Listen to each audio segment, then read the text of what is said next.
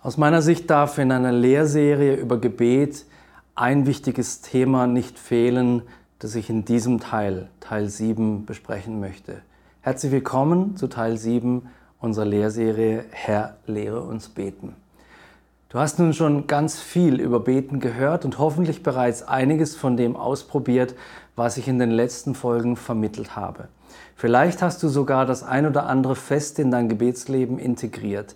Ich hoffe auch, dass deine Motivation, die dich beten lässt, gewachsen ist und, falls bei dir ein falscher religiöser Leistungsdruck mit dem Thema Gebet verbunden war, der bereits nachgelassen hat. Es wäre schön, wenn Beten für dich schon jetzt mehr als früher zu einem Vorrecht geworden ist, anstatt ein frommes Müssen zu sein. Bei aller Faszination und Sinnhaftigkeit des Betens, die ich in den ersten sechs Teilen beschrieben habe, möchte ich diesen Teil einem durchaus geheimnisvollen, manchmal auch sehr schmerzhaften Thema widmen. Es geht um die Frage, warum manche Gebete nicht erhört werden und wie du damit umgehen kannst. Was passiert, wenn nichts passiert? Es gibt keinen Beter, der sich diese Fragen nicht schon gestellt hat.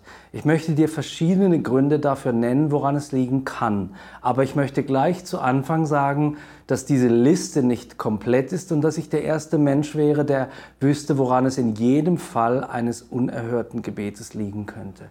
Es bleibt ein Raum des Geheimnisses, den wir in unserem Leben als Nachfolger Jesu alle kennen und den wir nur dann nicht als Belastung oder Bedrohung unseres Glaubens erleben, wenn wir ihm einen neuen Namen geben. In meinem Leben ist es der Dennoch-Raum. Ich vertraue Gott dennoch weiter, wenn er mein Gebet nicht erhört. Ich mache mir nämlich klar, dass es direkt neben diesem Dennoch-Raum in mir einen anderen riesigen und hell erleuchteten Raum gibt, den Danke-Raum. Der Dennoch-Raum trainiert mein Vertrauen und fordert mich heraus. Der Danke-Raum stützt mein Vertrauen und stärkt meine Motivation zu beten, weil dort alle Gebetserhörungen, die Gott mir geschenkt hat, aufbewahrt sind. Lass mich konkreter werden. Wie gehst du als Beter mit denjenigen Gebeten um, die du voller Hingabe und Glauben gesprochen hast, die aber trotzdem keine Erhörung gefunden haben? Wie ordnest du das ein? Was machst du damit? Hast du vielleicht etwas falsch gemacht? Hört Gott dich vielleicht nicht? Hast du etwa doch zu wenig Glauben gehabt oder nicht lange genug gebetet? Was ist los, wenn nichts geschieht? Zunächst einmal es schmerzt, wenn Gebete nicht erhört werden. Echte Fürbitte dreht sich schließlich nicht um den nächsten freien Parkplatz, sondern um bedeutungsvollere Anliegen, an denen dein Herz wirklich hängt. Beispielsweise die Heilung eines kranken Freundes oder anderes Leid in deinem eigenen Leben oder dem Leben eines dir nahestehenden Menschen. Manche Christen stellen das Beten an sich in Frage, wenn sie trotz ihrer Gebete einen schmerzhaften Verlust erlitten haben. Manche hören dann fast ganz auf oder beten ohne wirkliche Erwartung, weil sie so sehr enttäuscht sind. Andere beten vielleicht nur noch dein Wille geschehe, ohne konkreter zu werden, um sich so vor weiterer Enttäuschung zu wappnen. Das ist verständlich und Gott weiß, wie wir uns fühlen, wenn wir enttäuscht werden. In Sprüche 13, Vers 12 steht ausdrücklich, hingezogene Hoffnung macht das Herz krank. Aber ein eingetroffener Wunsch ist ein Baum des Lebens. So ist es auch mit dem Gebet. Umso wichtiger ist es also, dass wir verstehen, was Gebet ist und was Gebetserhörungen verhindern kann, soweit uns das eben zugänglich ist. Einige Fragen möchte ich im Folgenden beantworten, aber nur einige von weiteren möglichen. Gott zwingt uns nicht dazu zu beten, aber er ruft uns immer wieder dazu auf, er sucht Beter und er möchte in eine Partnerschaft mit uns treten, um diese Welt zu verändern. Martin Luther hat es einmal so formuliert, wenn Gott dich nicht erhören wollte, würde er dich nicht beten heißen. Was hätten denn die vielen Gebetsaufrufe der Bibel auch für einen Sinn, wenn Gott sie sich mit verschränkten Armen anhören, aber letztlich ignorieren würde? Gebet aber ist voller Sinn, Gebet macht Sinn und Gebet verändert sogar deinen Sinn und deinen Glauben. Vermutlich werden wir unsere Erfolgsquote nie auf 100% hochschrauben können. Denn wir Menschen haben beispielsweise zu wenig Einblick in die geistliche Welt, um alle dortigen Zusammenhänge erkennen zu können. Und wir scheitern auch immer wieder an uns selbst und manchen unguten Motiven, die hinter unseren Gebeten stehen. Kommen wir nun zu einigen der Gründe, die hinter tatsächlichen und scheinbar unerhörten Gebeten liegen. Es wäre vermessen von mir, wenn ich behaupten würde, alle Gründe dafür zu kennen, das habe ich schon gesagt. Aber es gibt doch deutliche Aussagen und Wahrheiten hinsichtlich der Frage, warum Gebete nicht das bewirken, was wir uns gewünscht haben. Als erstes möchte ich darüber sprechen, dass sich das Verständnis der christlichen Theologie im Laufe der Kirchengeschichte immer wieder geändert hat. Und das hat starken Aus starke Auswirkung auf unser Beten. Mal standen die einen Schwerpunkte und Aussagen der Heiligen Schrift im Vordergrund, mal andere. Mal wurden Dinge, welche die ersten Christen erlebt hatten, als heute für nicht mehr zugänglich erklärt. Dann wieder stand die Überzeugung im Vordergrund, dass alle Christen aller Zeiten diese Dinge, wie zum Beispiel Zeichen und Wunder, ebenso oft erleben müssten wie die Apostel. Die Kirchengeschichte ist voller Beispiele für diese Auseinandersetzung mit der Theologie. So gibt es beispielsweise bezüglich des Gebets um Heilung für kranke Menschen zwei Extreme. Während die einen glauben, dass Krankheit niemals von Gott kommt und wir als Christen ein Anrecht auf Heilung haben, gibt es auch ganz andere Sichtweisen. Heute weniger, aber noch vor nicht allzu langer Zeit war es durchaus gängig, dass Krankheiten als Last von Gott, als Zeichen der Prüfung oder sogar als Geschenk angesehen wurden, die den Betroffenen näher zu Gott bringen würden. Der Tod war kein Schrecken, sondern sogar ein Gewinn. Nicht nur Paulus hat eins geschrieben, dass zu sterben ein Gewinn für ihn wäre. Philippa 1, Vers 21. Ich erinnere mich auch an einige Worte aus dem Mund von Therese von Lisieux, die im 19. Jahrhundert in einem Karmeliterkloster lebte. Nach einer Nacht, in der die an Tuberkulose leidende sehr junge Frau furchtbar gehustet hatte, ist sie nicht etwa entsetzt, als sie am Morgen bei Tageslicht das Blut sieht, das sie in der Nacht offenbar gespuckt hatte. Sie sieht darin den Ruf des himmlischen Bräutigams Jesus, den sie so sehr liebte und freut sich bald, zu ihm gelingen zu können. Am Ende ihres Leidens sagte sie, ich sterbe nicht, ich gehe ins Leben ein. Das Verständnis darüber, ob uns Christen Heilung zusteht oder nicht, bestimmt auch unser Gebetsleben in diesem Bereich. Wer glaubt, dass göttliche Heilung möglich ist, der wird sie wahrscheinlich auch öfters erleben als derjenige, der Krankheit hinnimmt oder gar nicht um Heilung betet. Aber das bedeutet nicht, dass alle und alle immer geheilt werden, wenn wir beten. Es zeigt sich schon alleine an dem für mich logischen Schluss, dass wir ja sonst bereits hier auf der Erde ewig leben würden. Man müsste ja nur immer weiter beten und schwupp ginge das Leben immer weiter. Aber du und ich wissen, so einfach ist es nicht. Wir werden alle sterben. Und weder das eine oder andere Extrem, das ich genannt habe, lässt sich übrigens biblisch belegen. Zwar sagt das Neue Testament mehr über erfolgreiche Heilungsgebete aus als über solche, die nicht die gewünschten Resultate erbrachten, aber auch diese gibt es. Damit geht die Bibel ganz offen um. Von Beginn des Christentums an gab es Gebete, die in unseren Ohren absolut richtig klingen, die aber dennoch nicht erhört wurden. Erstaunlicherweise hat dies die damals Betroffenen anscheinend gar nicht in eine Glaubenskrise gestürzt. Sie haben einfach weiter an die Kraft des Gebets geglaubt, Gott weiter gedient und ihm weiter vertraut. Unerhörtes Gebet, lerne ich daraus, muss keine Krise auslösen. Ganz am Ende des zweiten Briefes an Timotheus schreibt Paulus, Trophimus aber habe ich in Milet krank zurückgelassen. Wir hätten diesen Satz als Autor vielleicht weggelassen und dafür umso mehr von Gebetserhörungen geschrieben. Paulus hat das nicht getan. Er musste Gott nicht verteidigen und es hat seinem Glauben gar keinen Schlag versetzt, dass sein Freund nicht geheilt wurde. Trophimus war gar nicht irgendwer für Paulus. Wir können über ihn lesen, dass er aus Ephesus stammte und Paulus auf seiner letzten Reise nach Jerusalem begleitet hat. Sie kannten sich also sehr gut. Wir können ruhig davon ausgehen, dass Paulus für seinen Freund um Heilung gebetet hat. Aber sein Gebet wurde offensichtlich nicht erhört. In diesem Fall erfahren wir den Grund nicht, im nächsten schon. In diesem Beispiel schreibt Paulus in 2. Korinther äh, Kapitel 12, Verse 7 bis 9 über sein eigenes Leiden, um dessen Willen er mehrfach zu Gott gebetet hatte, aber nicht davon erlöst wurde. Er schreibt, Darum, damit ich mich nicht überhebe, wurde mir ein Dorn für das Fleisch gegeben, ein Engel Satans, dass er mich mit Fäusten schlägt, damit ich mich nicht überhebe. Um dessen Willen habe ich dreimal den Herrn angerufen oder darum gefleht, dass er von mir ablasse. Und der Herr hat zu mir gesagt, meine Gnade genügt dir, denn meine Kraft kommt in Schwachheit zur Vollendung. Sehr gerne will ich mich nun viel mehr meiner Schwachheiten rühmen, damit die Kraft Christi bei mir wohnt. Im Unterschied zum Beispiel des Trophimus erfahren wir hier gleich einen Grund für die Nichterhörung des Flehens von Paulus. Sein Leiden war ein Schutz vor Hochmut. Es war sicher unangenehm, schlimmer aber wäre es für Paulus gewesen, aufgrund von Hochmut einen falschen Weg einzuschlagen und vielleicht sogar verloren zu gehen.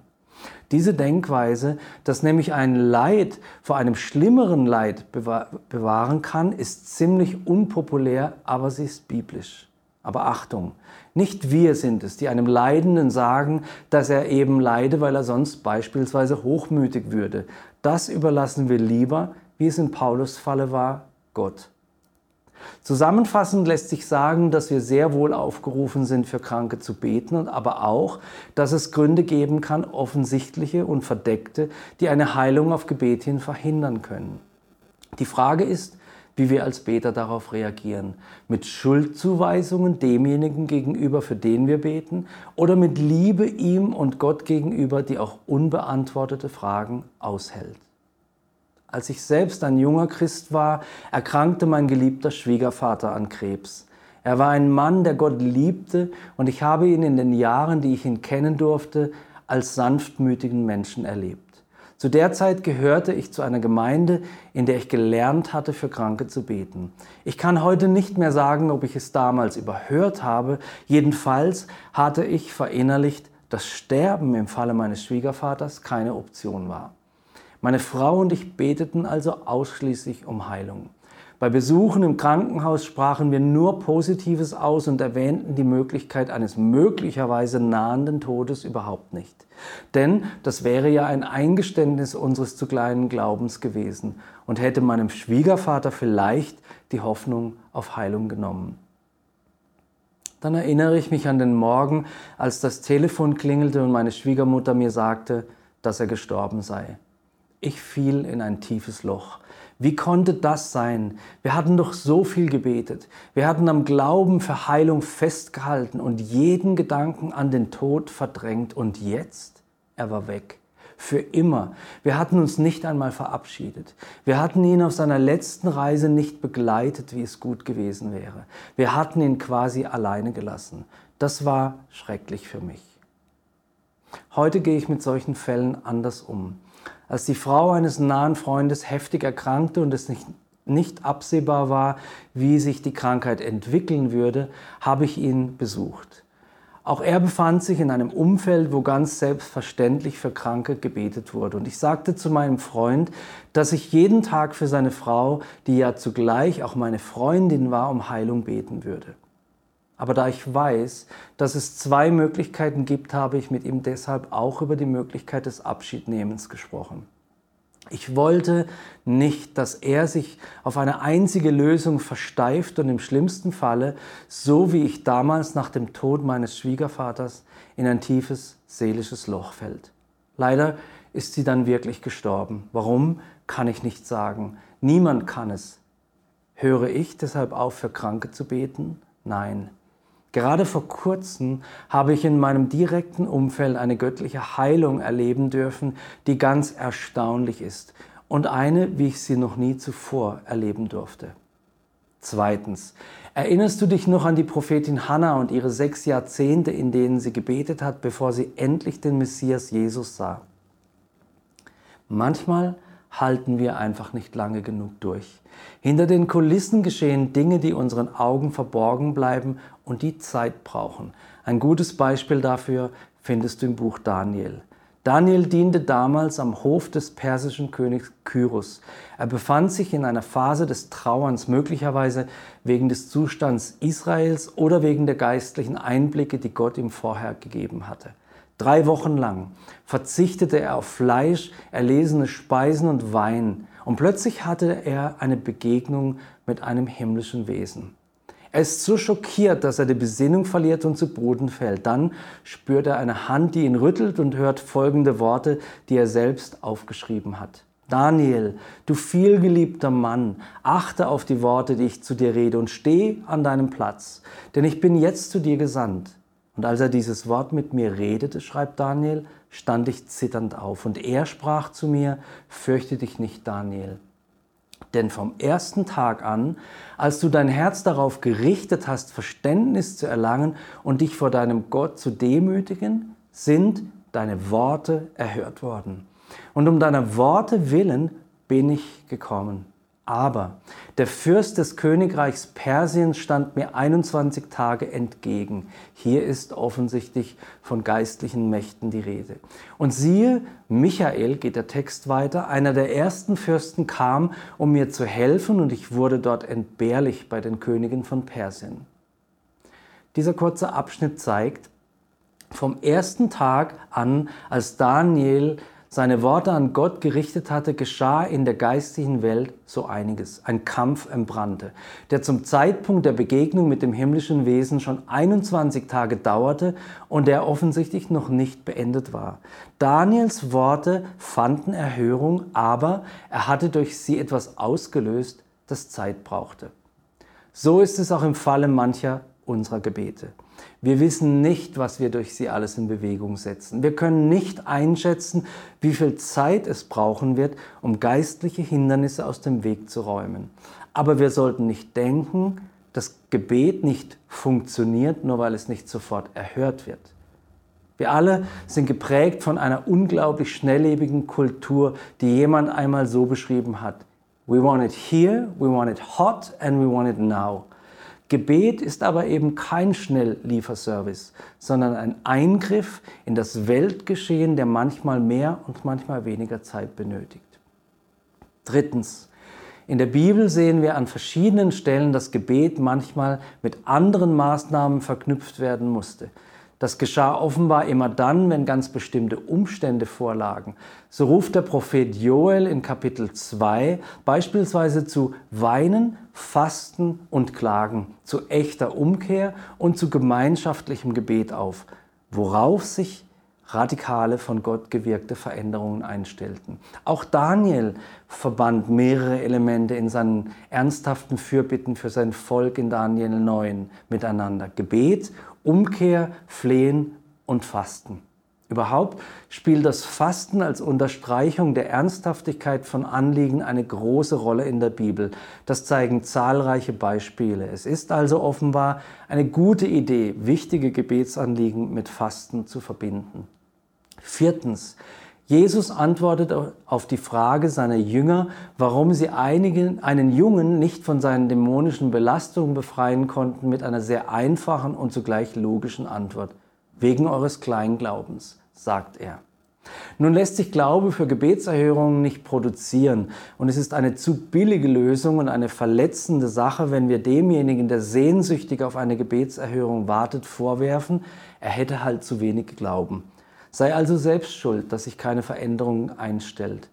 Aber dennoch spielt das Maß des Glaubens natürlich eine Rolle. Die gute Nachricht ist, dass es sich fördern lässt. Eine gute Möglichkeit dafür, dass dein Glaube für ein ganz bestimmtes Gebetsanliegen stark wird, ist zum Beispiel, dir Zeugnisse von Gebetserhörungen in diesem Bereich anzuhören oder darüber zu lesen. Außerdem ist es eine gute Idee, mit anderen gemeinsam zu beten. Immer wieder passiert es dann nämlich, dass der Glaubensfunke eines der Beter auf andere überspringt und so bei dir größerer Glaube entsteht. Aber Vorsicht, obwohl das Gebet mit Glauben viel bewirken kann, ist es auch kein Automatismus. Wer meint, er müsse einfach nur das richtige Maß an Glauben einsetzen, um Erhörung zu finden, der gerät leicht in die Falle der Selbstanklage. Seinem Verständnis nach liegt es dann ja an ihm selbst, wenn ein Gebet nicht erhört wird. Echten Glauben erkennt man übrigens an einer inneren, unerschütterlichen Gewissheit. Diese Art von Glauben, die sollten wir trainieren. Durch Gemeinschaft mit Gott, durch das Lesen der Bibel, durch Anwendung des aktuellen Glaubens und durch Beschäftigung mit dem Thema. Fünftens und letztens. Ich habe im Verlauf dieser Serie schon erwähnt, dass dein Gebet wesentlich mehr Chancen darauf hat, erhört zu werden, wenn es ein ganz bestimmtes Kriterium erfüllt. Ist dieses Kriterium nicht Grundlage deines oder meines Betens, hat es erst gar keinen Sinn zu beten. Ich spreche von 1. Johannes 5, Vers 14. Deshalb dürfen wir uns auch darauf verlassen, heißt es dort, dass Gott unser Beten erhört, wenn wir ihn um etwas bitten, was seinem Willen entspricht.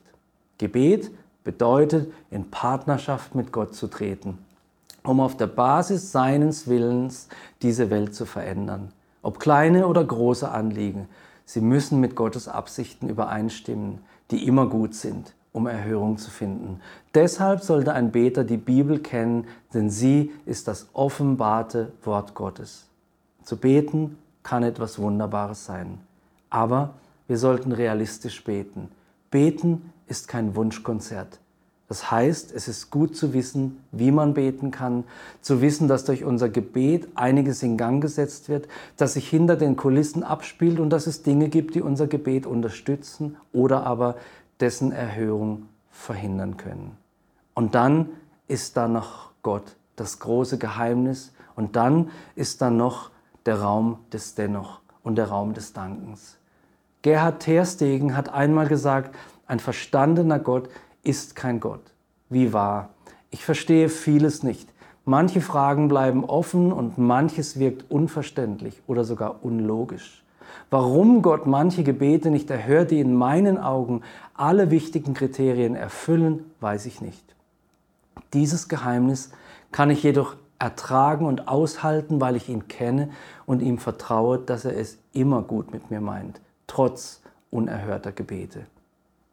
Ich rate dir zum Schluss zu einem Gebetsjournal. Verfolge doch einmal nach, wie viele deiner Gebete erhört wurden und wie viele nicht. Was war bei den erhörten Gebeten vielleicht anders und was kannst du daraus lernen? Ich ermutige dich, die faszinierende Welt des Gebets noch besser kennenzulernen. Gib nicht auf, sondern fülle den Raum des Dankens, sodass er heller leuchtet als die Dunkelheit, die es vielleicht im Raum des Dennochs gibt. Vater, ich bete für meine Freunde, die dieser Serie zuschauen, dass du sie segnest und dass du ihnen Zugang gibst zu einem größeren Vertrauen dir gegenüber. Locke sie ins Gebet und hilf ihnen über allen Schmerz und alle Enttäuschungen hinweg. Amen.